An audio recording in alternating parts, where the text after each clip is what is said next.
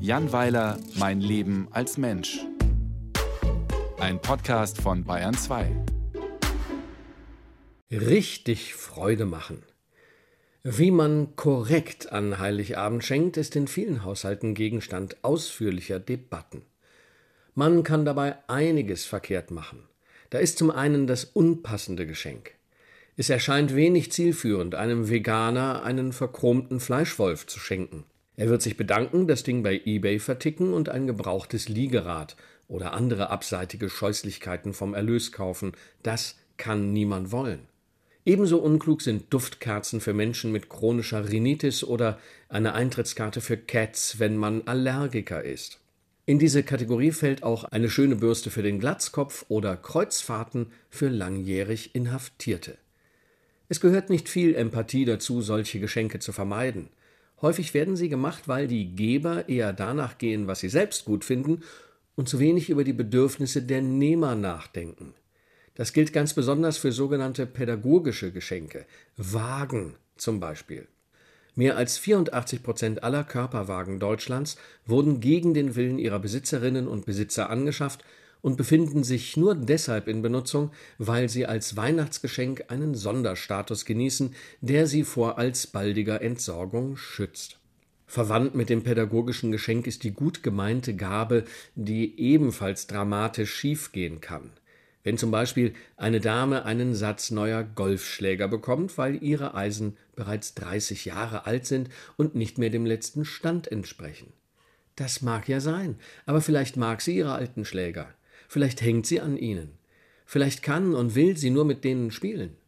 Vielleicht erinnern sie die alten Eisen an unwiederholbare Triumphe. Am Ende könnte sie das Geschenk als eine übergriffige, ja geradezu respektlose Geste empfinden. Mehr noch, als Beleidigung, als Geringschätzung ihres Talents, als typisches Beispiel patriarchalischer Gewalt, als hundsgemeines Manshanking.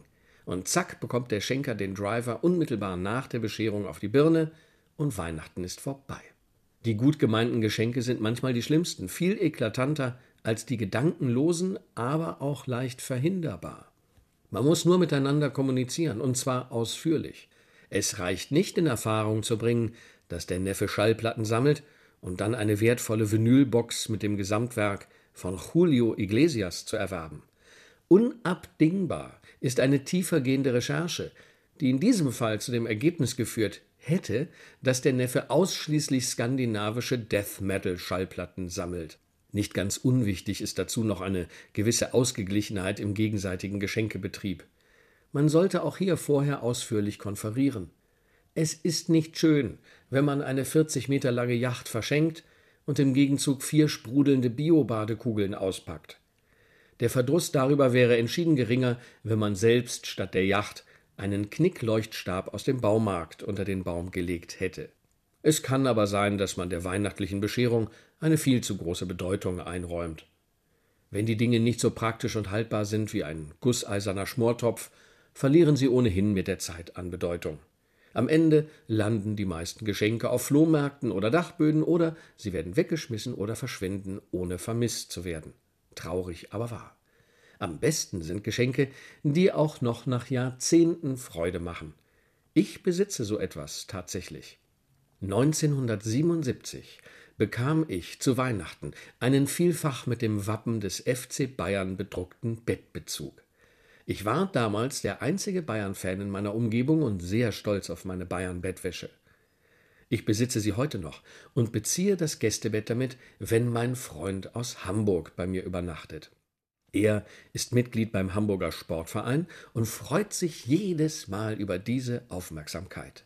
Zum Dank hat er mir einen HSV-Toaster geschenkt. Seitdem hat jeder Toast bei mir eine Hamburger Raute und ich finde das eine faire Rache.